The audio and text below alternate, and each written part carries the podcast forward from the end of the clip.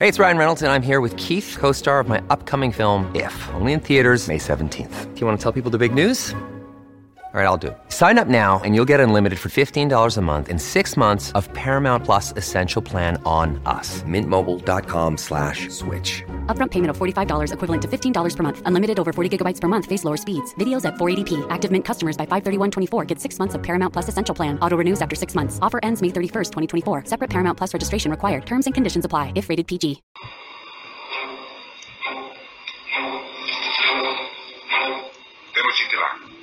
Época de la conquista. El pequeño grupo de soldados, al mando de un oficial, explora el recinto del templo mayor, donde un guía les ha informado existe un ámbito secreto al cual se accede por una puerta tallada en la piedra. Pero con tal habilidad que a simple vista y con luz amarillenta de antorchas es casi imposible distinguirla. Ya localizado el acceso, comprueban que de allí unas escalinatas conducen a lo que entre los naturales se conoce como Sinacali o Casa del Murciélago. Deidad que según su religión tiene potestad sobre la vida y la muerte. De allí que el guía, aún bajo amenazas de ejecución, se niega a descender hacia el interior.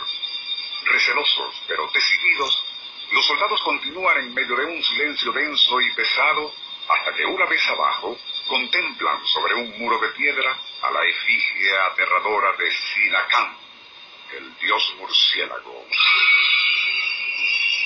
Y justo entonces, una bandada de esas criaturas de la noche, alterada la quietud de su refugio, revolotean enardecidos por encima de las cabezas de los intrusos, saliendo por una abertura en el techo de la estancia.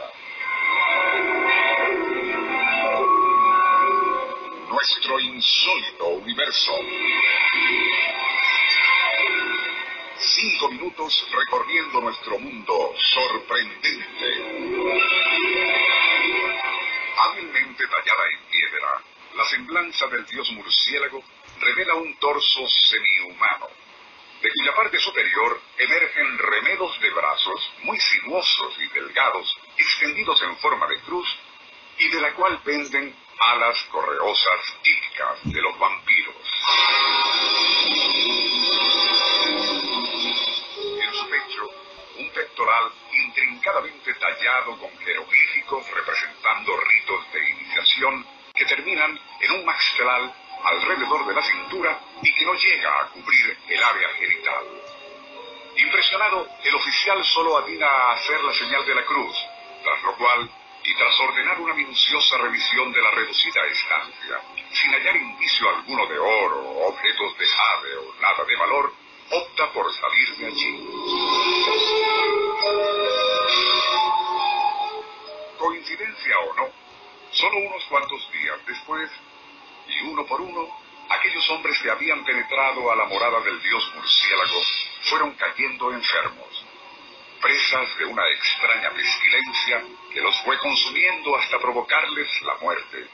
Y a esa curiosa circunstancia se refiere Charles Ford en uno de sus libros al comentar que resulta interesante el hecho de que ese mortífero efluvio no afectó a más nadie del grupo de súbditos de la corona española que exploraban la zona de Tenochtitlán y sus alrededores. Solamente a la media docena de soldados y a un oficial que penetraron al santuario del dios murciélago. Ford adicionalmente plantea un paralelismo entre ese olvidado episodio de la conquista de México y la supuesta maldición de Tutankamón.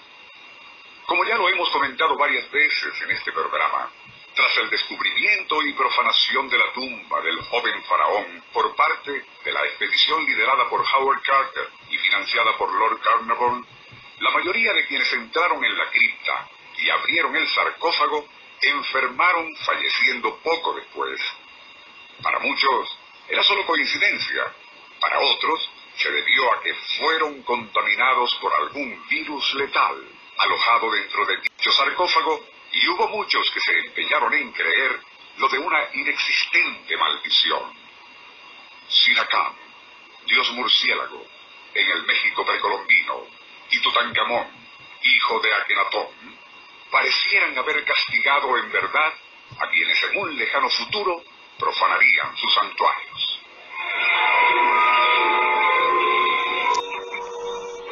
Antiguo imperio inca.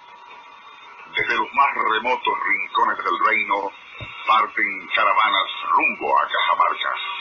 Van repletas con oro, mucho oro, para poder llenar la estancia donde el emperador se